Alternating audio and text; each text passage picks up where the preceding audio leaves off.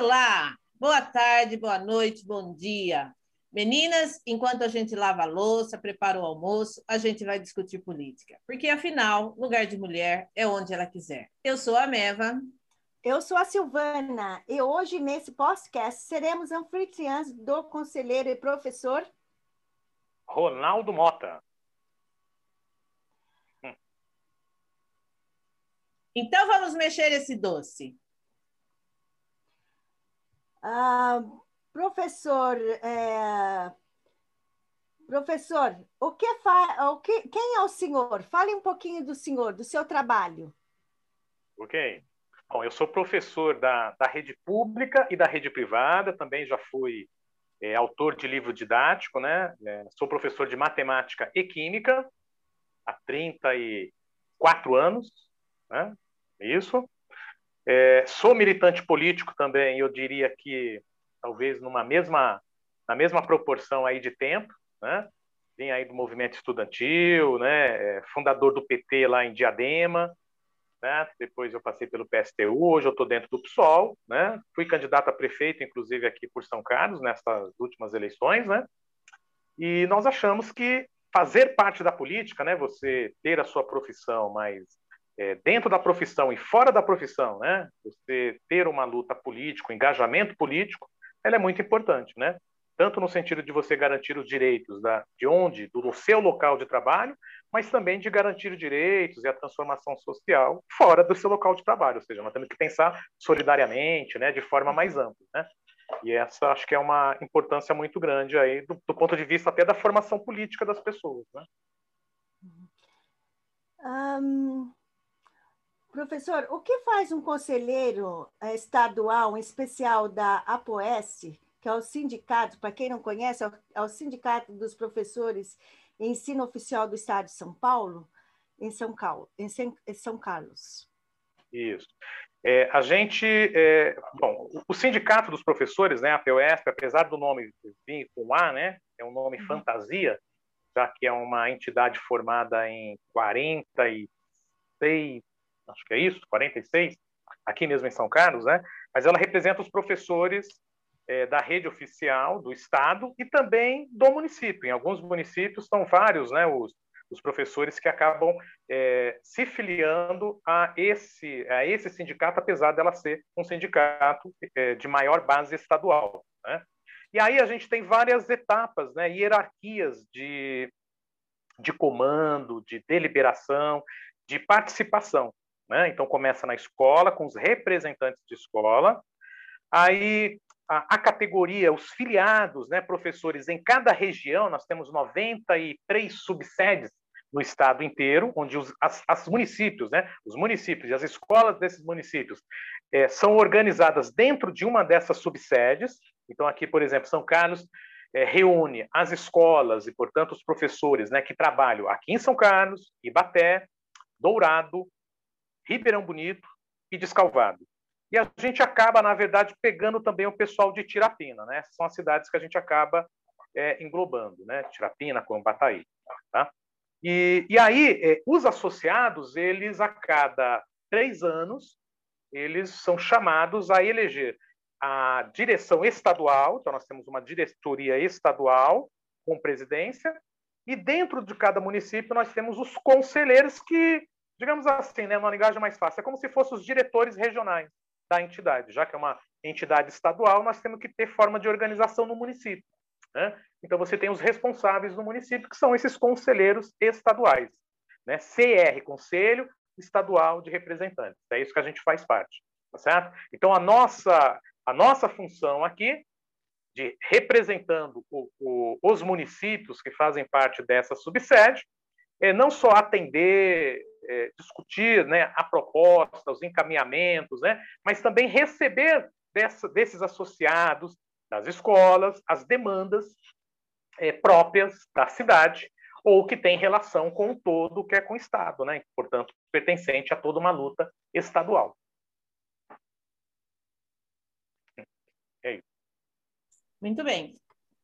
Professor, uh, a gente gostaria de que o senhor explicasse E, ou narrasse alguma, assim, quais foram as dificuldades que os professores encontraram nessa pandemia, uh, de, assim, porque a gente sabe que o professor e a escola não estava preparada basicamente algumas nem para ter aula presencial e de repente esse negócio virou uma aula online. Como foi, né? E como que chegou uh, todo esse, esse essas reclamações, essas inquietações e esse desespero até a PUSP? Isso, acho que é uma pergunta bem importante, né? E às vezes as pessoas não se dão conta da da dificuldade mesmo, das dificuldades, né? Primeiro assim, né? É, como você mesmo disse, é, e você sabe, né? Muito bem. Você também é oriunda da escola, dirigiu, né? A, a, uma escola importante a Ibaté, então você sabe as dificuldades. Então nós temos muitas dificuldades estruturais, né? No dia a dia, no presencial. É, do tipo funcionamento de um banheiro, número de funcionários, né, para você. Eu acho importante é, relatar isso porque vai ter, é, isso vai ser importante na análise agora em seguida, né, que é na volta do presencial, né. Então nós temos todas essas dificuldades que se mantêm. Não tem funcionários, estamos com falta de professores, né, porque uma parte dos professores tem comorbidades, portanto não vão poder voltar, né. É, a contratação é difícil, né? O governo não acaba não contratando, né, esses profissionais, então isso dificulta tá certo? A própria parte estrutural, a ventilação da escola, tudo isso, né, são problemas que hoje a gente percebe que ela, de fato, tem uma importância muito grande, né, no dia a dia, né? Ou seja, a pandemia mostrou que a, a, a higiene da, da, de ambientes públicos ela é muito importante, né? Muito importante mesmo. Infelizmente, a gente não tem né, essa parte de higiene num local que recebe tanta gente. Né? Em alguns lugares, por exemplo, no Álvaro Guião, são 1.500 alunos, né? manhã, tarde e noite. Então, o que aconteceu na pandemia? Para a gente ir para o ensino presencial, o professor que também tem problemas estruturais do ponto de vista de dinheiro para poder pagar um, um, bom, um, bom pacote de dados, né? ou seja, ter, fazer a transmissão, porque ficou na mão do professor, né? Como ele vai fazer a aula online, né? O governo falou, é, você entra no centro de mídia, né? Mas para eu entrar, assim como o aluno, para poder entrar nesse novo site que o governo criou, o aluno e o professor têm que ter um equipamento que permita você a, não só baixar o app, mas também poder rodar o programa. Então você não pode trabalhar com equipamentos tão velhos. Então, o professor, que, que estrutura foi dada do Estado para que o professor pudesse adquirir esses equipamentos. Né? Não foi dado. Os professores estão se virando na medida do possível, com computadores velhos, com muitas vezes muitos não estão conseguindo, não conseguiram entrar, né? Mas houve todo um esforço, né? Muito grande, eu diria, da, do conjunto dos professores para poder dar esse ensino remoto da forma, é, da melhor forma possível, né? É, lembrando de todas as dificuldades, de todas as barreiras que nós e os próprios estudantes possuem. Né? Professor, então, é porque nós estamos falando da volta às aulas, porque o governador quer que os alunos voltem às aulas. Então, voltar às aulas pre uh, presenciais, na visão da APOSP, seria seguro a partir de quanto, quando, em que, em que condições? Porque aqui, o senhor sabe, eu falei para o senhor, né? Eu moro aqui na Inglaterra. É, nós é. já estamos no terceiro lockdown.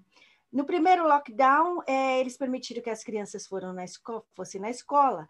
Só que a, a pandemia piorou, aí o governo teve que é, recuar, e agora nós estamos no, no, no terceiro lockdown, e as crianças não voltaram dessa vez, e elas estão no, só online, mas é muito complicado porque é, você só sabe, né? Para deixar as crianças de volta e trazer a, a, o vírus para dentro da casa é muito complicado. Teria que ter uma condições lá de lavar suas mãos, ter o gel lá, a máscara. Conta um pouquinho para a gente qual, o que, que, o senhor acha que teria que ser feito. Uhum. Não, nós achamos, ó, é, é, essa semana a gente está nas escolas não com alunos, mas em reuniões entre os professores de forma presencial. E as escolas particulares voltaram no chamado formato híbrido. Uma parte vai à escola, outra parte fica online. Né? E o Estado disse que vai implementar. Na verdade, eles estão fazendo a propaganda de que será essa modalidade a partir da semana que vem, híbrido. Né? Mas, na verdade, os equipamentos, um computadorzinho por escola e uma câmerazinha que era necessário, ainda não chegaram às escolas. Certo? Então, nem isso o governo conseguiu garantir após um ano de pandemia, né? praticamente um ano. Né? Estamos falando de nove meses, começou aqui final de março, nós estamos mais ou menos nesse tempo. Né? Então, o que, que, nós, o que, que nós já percebemos pelas experiências, inclusive de vocês aí na Inglaterra, mas nós temos experiência na Holanda, na própria França, né? a Alemanha, que também não autorizou né? a volta nessa, nessa última etapa dos alunos das escolas, né? de que não existe um protocolo capaz é, de garantir que você não vá ter a contaminação, ou seja, de que nós não seremos vetores, nós, eu digo professores, os alunos, né, não serão vetores. Os alunos, dependendo da faixa etária que a gente estiver falando, eles são assintomáticos. Então, uhum. você pode ter o protocolo lá de medir a temperatura, mas você não vai saber, ele pode não estar com febre e estar contaminado. Né? E vai contaminar as outras crianças que ali estão, e que, por sua vez, vai contaminar o professor, que muitas vezes aqui né? Importante que se tenha claro, né? O professor dá aula em duas, três, quatro escolas. Ele sai de uma escola A às 10 horas, ó, terminei meu aqui, agora eu entro às 10 e meia na outra escola, corre para outra escola. Que uhum. a uma hora eu dou aula na outra escola, corro na outra escola. Então, a facilidade dele se contaminar em uma dessas e, ao mesmo tempo, ser vetor de transmissão para as demais é muito uhum. grande. Entende? Então, não se discute né, é, uhum. é, é, essa condição né, é, tanto estrutural dos alunos estarem nesse ambiente que não tem banheiro em condições adequadas e em quantidade adequada e as mesmas salas, como eu falei anteriormente, mas assim como a questão da sobrecarga do professor que o faz ficar pulando de escola em escola e vai levar o que tiver que levar. Então, nós achamos que, o melhor, nós sabemos que há prejuízos na aprendizagem, isso é impossível, ninguém está negando, mas tem algo que para nós é prioritário, é manter a vida, é salvaguardar a vida dessa criança, dos profissionais de educação e das famílias que estão em casa, porque eles vão levar né, esse vírus né, é, para casa. Então, nós achamos que o ensino online, até que todos estejam vacinados, é a melhor opção. Nós não é, achamos que não tem protocolo que garanta a eficiência, que garanta que a gente não tenha uma epidemia maior causada por este movimento à escola. Né? É isso.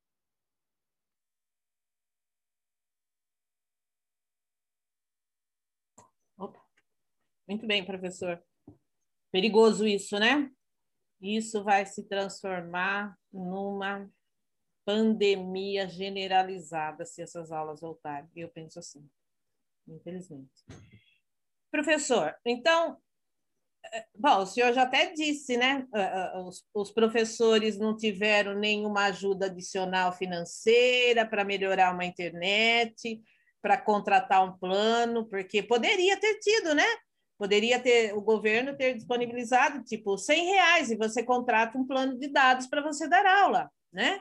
Enquanto isso, o governo teve lucro nas escolas, porque não, não distribuiu merenda, não houve custos nenhum, as escolas ficaram fechadas. E esse dinheiro foi para onde? Então, além de não, não ajudar o professor, aí começou aquelas cobranças e tal. Mas a minha pergunta é: os professores tiveram uma remuneração adicional para arcar com os custos das aulas online, como internet, suficiente para subir as aulas e os vídeos? E outra coisa, o governo não fez nada ou fez alguma coisa para deixar. Ah, porque ficou uma, uma, uma, uma mensagem na sociedade que no período da pandemia os professores não trabalharam. Né? Como uhum. assim? Se o professor ficou em casa preparando aula, eu tenho histórias de, de amigas e irmãs, inclusive, que trabalham ainda hoje, elas passavam 24 horas por dia em cima do computador. E, e como isso está sendo visto pelos alunos? Porque, no geral, a, a maioria das pessoas, pelo menos das redes sociais, diz que os professores não trabalharam na pandemia e tem que voltar às aulas. É, eu acho que o, o, governo acaba, na verdade, inclusive atrapalhando na ideia do que é escola, né? Acaba, na verdade, fortalecendo, às vezes, uma impressão que a comunidade tem de que a escola é um depósito de crianças e de adolescentes, né? E não um ambiente adequado para o processo de ensino-aprendizagem, né? Dizendo assim, né? Às vezes a gente, eu fico olhando aqui com a minha esposa que está aposentada também agora, né? A gente fica olhando assim as reportagens. A semana, estamos fazendo uma reportagem especial sobre a semana da volta às aulas, né? A entrevista de uma mãe, não, porque o meu filho, ó, nossa, ele não tem para onde ir, ele não consegue brincar porque não pode sair na rua, entende? Então o ambiente da escola está fazendo muita falta. Falta para quê? Para o social, né? Entende? Né?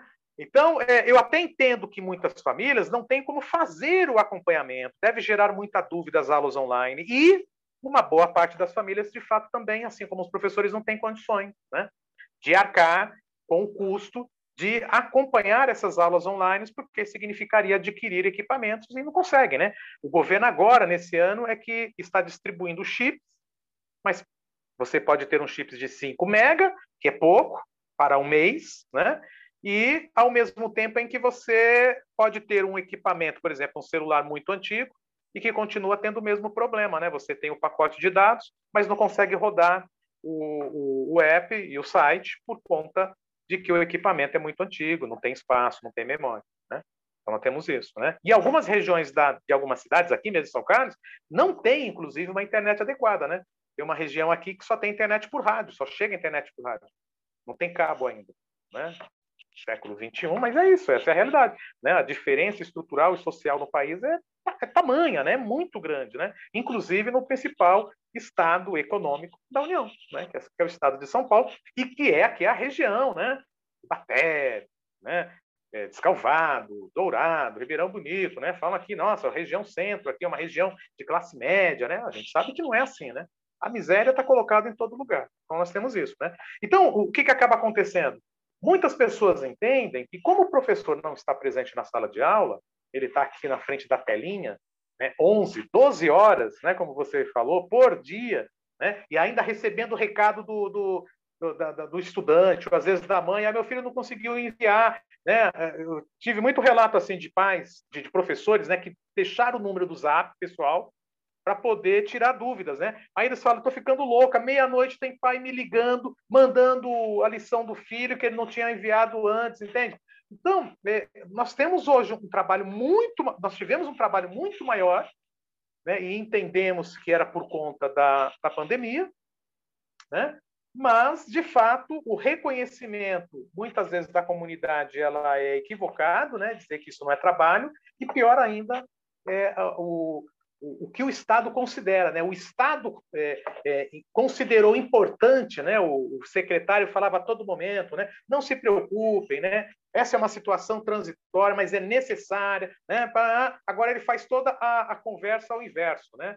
É, a pandemia está aí, nós não sabemos quando vai ter a vacina, né? E, e, nós temos que voltar, nós temos que voltar porque é seguro. Né? Ele chegou no começo dessa semana a dizer que não se pega coronavírus na escola, porque na escola o ambiente é, é controlado.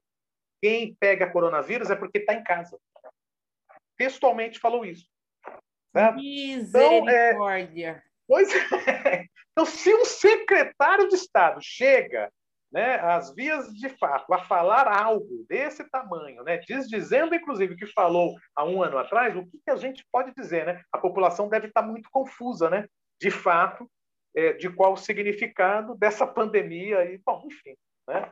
é uma confusão muito grande, é uma mentira muito grande, infelizmente, que a gente tem desde o governo federal aos governos estaduais, São Paulo e o Dória, infelizmente, não é diferente, né? E a população tem que saber identificar, né? É, entende? A gente não pode caminhar nesse, nessa política do negacionismo, que o vírus não existe, que a vacina é ruim, que você. Entende? Nós temos que exigir do governo né, uma renda básica mínima para que as pessoas possam ficar em casa, para que elas possam ter distanciamento. Temos que exigir do governo o plano imediato, com compra de vacinas para todos. Nós não podemos ficar à mercê do mercado, esperando quando é que o governo federal e estadual vão conseguir ter vacinas que possam fazer um plano para, para o, o ano inteiro, né?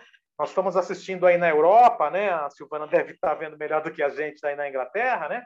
Mas houve um esforço tremendo mesmo aí na Inglaterra, depois do início é, também com o negacionismo da doença, né, houve uma inversão. Né? As coisas, a, a, a situação real mostrou né, como era o vírus, como era a vida, né? E isso forçou as autoridades, o próprio governo, dar um passo atrás e falou: não, agora nós temos que investir em, em, em pesquisa e vamos ter que investir massivamente nas vacinas. Então, há um, um, um plano nacional, né, um esforço nacional para que a vacina chegue a todos o mais rápido possível. E aqui no Brasil nós estamos engatinhando, apesar de nós termos um grande sistema via SUS, né, com programas de vacinação que também vem sendo é, pouco a pouco, né, é, dilapidado, né? É, a gente tem é, campanhas de vacinação com cada vez menor adesão, né? mas isso tem muito a ver com corte nas, secretarias e no Ministério da Saúde, né? mas, é, de fato, nós não temos vacina, entendeu? Eu fico admirado, assim, a, a, a cumplicidade, inclusive, da grande mídia, né? que é, faz um carnaval né? É, para falar, chegaram as vacinas aqui em São Carlos. Quantas? 1.900 vacinas. O secretário chorou, porque ah. veio 1.900. Gente, ah, é absurdo, nós estamos falando né? de uma população de 230 mil aqui em São Carlos, né? mais 40 mil pessoas, 45 mil pessoas, deve ser em Baté, eu imagino. Né? Entende? Sim. Então, é, é uma pura propaganda política, né? Entende? É, ou seja, não há uma cobrança sistemática né, de dizer, e responsabilização pública, inclusive, de que cadê as vacinas para a totalidade? Né? Quando nós vamos ter a vacina para a totalidade para saber quando que todos vão poder tomar essas vacinas? Não existe. Né? Então, tudo é uma mentira, né? é assustador, mas esse é o estado que a gente vive hoje no país. Né? Uma mentira cada vez maior pelo PSDB e um outro maluco degenerado chefiando o país como um todo, chamado Bolsonaro. Né? Um genocida, um fascista, né, que desdenha da vida, infelizmente. Que absurdo, né? Não dá valor para a vida dos brasileiros, é uma vergonha. Deveria ter um, um plano de vacinação, porque nós sabemos que é, o Brasil é capaz, porque ele sempre vacinou várias pessoas, nós temos exemplos de várias vacinas que foi um sucesso. Agora, as escolas públicas, principalmente as estaduais, oferecem condições de segurança uh, distanciamento higiene adequados para as aulas presenciais? Essa é uma pergunta. E o que fazer de, da, da, segurança, da segurança quando a escola particular de Campinas voltou às aulas e suspendeu porque houve uma grande contaminação? Quer dizer, tentaram abrir na marra, acabou tendo a contaminação, né? E agora teve que suspender as aulas. Quer dizer, é o que você estava falando, né? professor, porque não dá para abrir de uma forma assim, sem uma programação, sem um cuidado, né? Exatamente, exatamente, né? É, acho que Campinas é um grande exemplo aqui da, da região toda, né? Porque não é uma escola qualquer, é uma escola particular, numa região nobre de Campinas, tá certo? E que teve a contaminação, se eu não me engano, de 34 funcionários, né? Desde educadores de apoio até professores, né? É, não menciono, na verdade, se eu não me engano, falam ali em sete alunos apenas, mas não, não se tem ideia, uma vez que foram todos colocados em quarentena, e não sei se, se todos, inclusive, é, os estudantes disseram se estavam ou não contaminados. Né? Mas é um, um, exemplo né, que a gente tem do que representa essa volta. Né? Agora, você imagina numa, num ambiente de uma escola pública, onde as escolas, né, é lógico, elas têm tamanhos variados, mas nós temos escolas muito grandes. Né? Então, por, por menor que seja a permissão presencial para os alunos, vamos imaginar que a gente tem um ambiente com 10 alunos, é, em uma dessas escolas que eu estou mencionando, é esse o número que estão trabalhando, que vão trabalhar, 10 alunos por sala, e a escola tem 17 salas, nós estamos falando de 170 alunos por período. Né? Bom, eu vou ter que ficar vigilante dentro da sala para que eles não queiram mudar de local, para que eles mantenham a máscara, né? E em determinado eu, eu vou sair da sala, né? Eu como professor do, do, do Fundamental 2, eh, final, séries finais, ensino médio. E aquela professora, o professor do ciclo 1 e ciclo 2, né, que ficam permanentemente, né, os alunos de alfabetização, você vai ficar ali a todo momento, mas, por exemplo, no horário do intervalo, na entrada, na saída, né? Quem é que vai fazer essa? Quem que garante esse afastamento? Né? É, como é que a gente garante que esses alunos não estão já contaminados ao, ao se deslocar para a escola ou na sua volta para a escola. Então, não tem como a gente garantir né? isso nem no setor privado, nem no setor público, infelizmente. Entende? É, então, a gente, a gente teria que ter esta, é, esse consenso né, entre nós, né, para que a gente não produza uma situação, até mesmo na sociedade, como está sendo feito nesse momento, de colocar é, a comunidade contra a escola ou contra os professores que estão dizendo que nós estamos numa grande ameaça, né? com esse projeto, com essa imposição do governo de volta às aulas presenciais. Teria que, no mínimo, ser testados, né? fazer o teste do, do vírus, pelo menos, para ter as crianças de volta e os professores, para evitar um pouco a contaminação. É isso mesmo. Pois é, nossa. Imagina, se numa escola particular não deram conta de controlar, na escola pública vai ser uma catástrofe, né? Mas bem, professor. E o que a gente queria saber é o seguinte: a gente já viu que não, o governo não deu conta de que as aulas online em 2020 chegasse a todos. Daí eles estão dizendo que agora, então, vão apresentar um ensino híbrido, que é parte presencial, parte online. A pergunta é: quem é parte presencial? A primeira pergunta. Quem é parte será parte presencial e quem será parte online?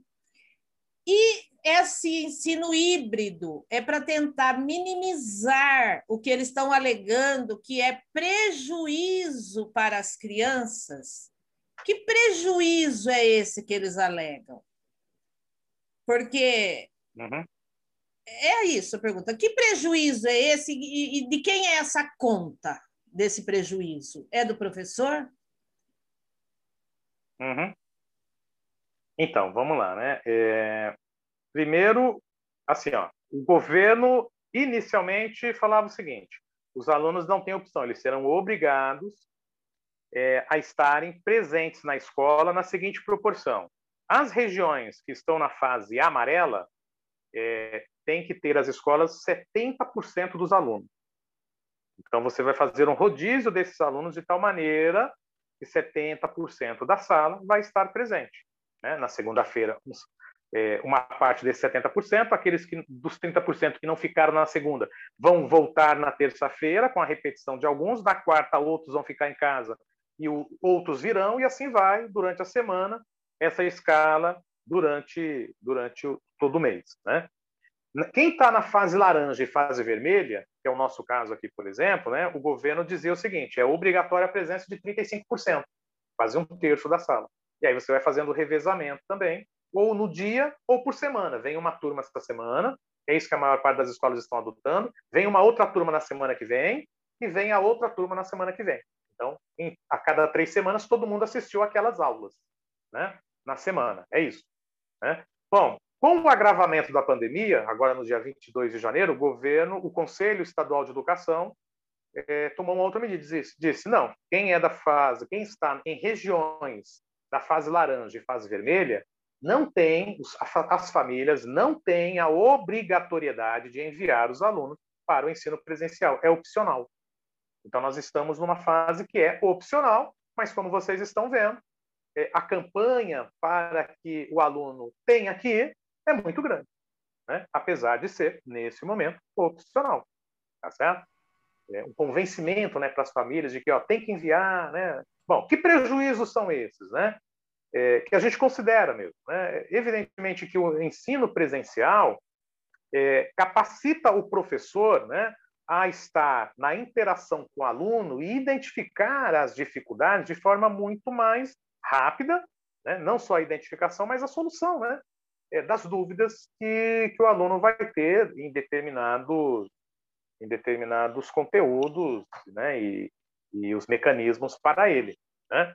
E o ensino é, é, online, de, de fato, né? É, ela gera uma maior é, dúvida para os alunos e maior dificuldade para sanar essas dúvidas, além do mais, um desestímulo para que os alunos acompanhem esse ensino online. Ou seja, a adesão ao ensino online no ano passado ele foi muito baixo. Né? Isso é uma verdade. Né? O governo tem razão nessa detecção, mas ele erra na solução. Né?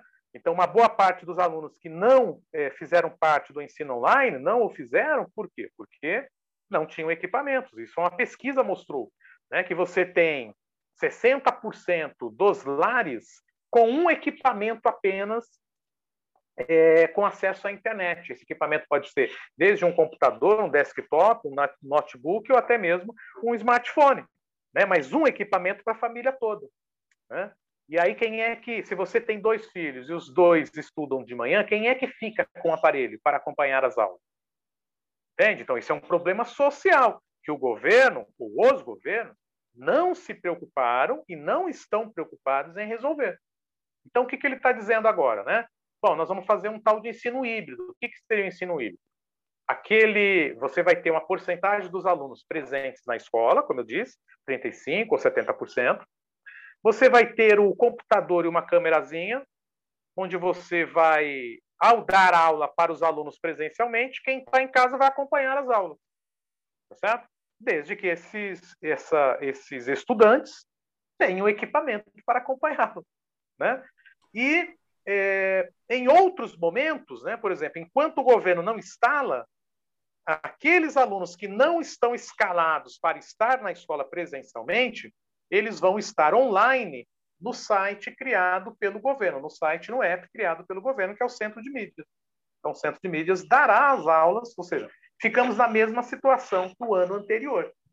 Né? Se foi baixo a adesão, possivelmente não vai mudar muito, né? Porque o governo está dizendo é o seguinte: é que vai ser obrigatório a presença e a entrada desse aluno no centro de mídia, e vai ter formas de avaliação pelo centro de mídia, onde eles vão conseguir é, é, aferir a presença desses alunos, que, portanto, vai ser consignado falta, e, portanto, esses alunos podem ser reprovados se não estiverem participando de forma obrigatória nesse negócio. Mas ninguém garante que os problemas estruturais dessas famílias sejam resolvidos. Né? Então, de uma é certa maneira, eles obrigam que essa população é, periférica, mais pobre, seja obrigada a enviar os seus filhos para a escola, porque online ele não consegue acompanhar né? e pode re ser reprovado. Então, na verdade, o governo faz uma chantagem dizendo: bom, não tem, então vem aqui. Nós estamos oferecendo para você o ensino presencial. Você vai ser obrigado a aparecer. É optativo, entre aspas.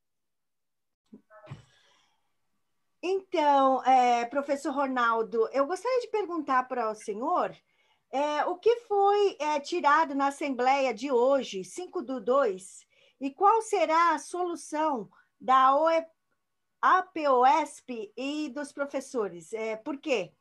40, mais de 40 alunos dentro da sala de aula, o, o transporte público indo de um, de um ônibus para o outro, é, fica muito difícil conter essa contaminação. Então, o que, que vocês vão fazer para que o, o governador ele pense melhor nessa resolução que ele quer? Ok. Bom, é isso, né? É, face a tudo que eu, a gente acabou de conversar, né, das dificuldades, é, o que está colocado é a necessidade hoje da luta pela vida, né? E por isso nós, nós definimos na Assembleia, ou seja, nessa reunião eh, online, né, de forma remota, a gente reuniu todos os professores, todos, né, é, todas as regiões do estado, todos não dá, nós somos 200 mil professores, né, então acabou, na verdade, são representantes, né, e um grupo de professores de cada região se reunindo numa assembleia online, onde a gente dividiu em quatro grupos, né, são mais de mil pessoas presentes aí nessas reuniões, tá certo? E aí a gente definiu pela, pelo início da greve no dia 8 é, de fevereiro, ou seja, a partir de segunda-feira.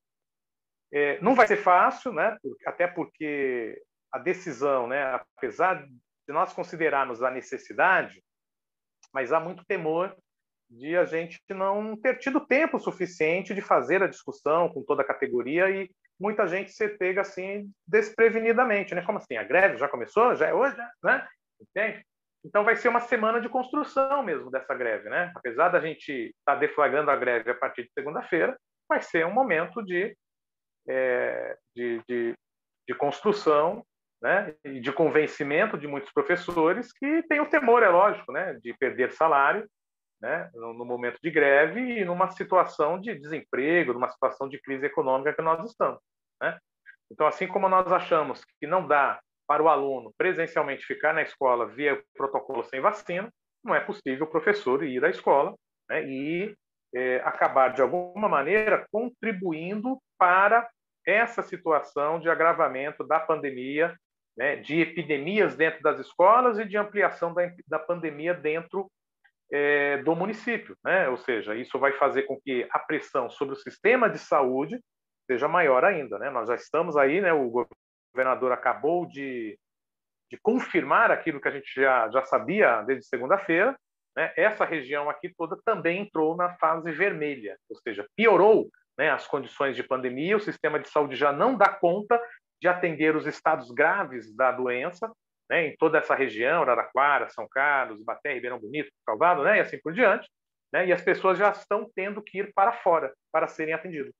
Né? Então, é, imagine, né, você incentivar o deslocamento das pessoas via ônibus, ou via vans escolares, onde você tem lá, sei lá, 10 estudantes, sejam 5, né? Ou seja, a, a probabilidade, né? Uma vez que você aumenta o deslocamento das pessoas, a probabilidade de que você tenha a contaminação cruzada, ou seja, um contaminando o outro e assim sucessivamente, ela vai aumentar.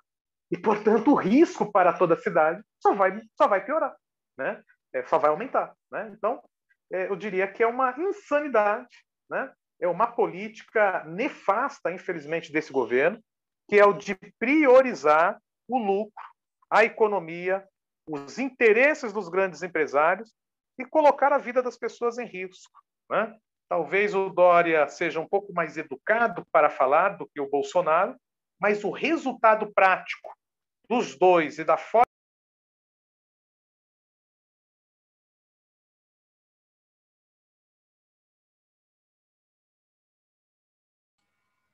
Professor, é, deu uma travadinha, né? Eu acho que ele caiu agora. Ah. Oi, Nui, tô aqui. É, tá bom. É que deu uma travadinha no final. Ficou. Ó... Quer que eu, quer que eu repita aí? Na última Isso, frase. Faz, faz favor. Mas está sem imagem. Opa, estamos aqui? Voltei. Acho que eu recebi um telefonema, acho que foi por isso. Não, então, ah. assim, ó, é, eu acho que a forma né, com que o, o governador é, tem trabalhado a pandemia aqui no Estado, né, é, com agravamento.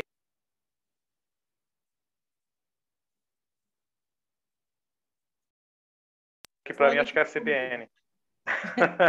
Eu acho que o pessoal da escola está te gritando aí. É, porque era desde as duas lá. Vamos comer o fígado. Não. É. Uma diretora vai te matar. para nós. Ronaldo, isso é hora de chegar. Diz assim, mas eu estava fazendo algo útil.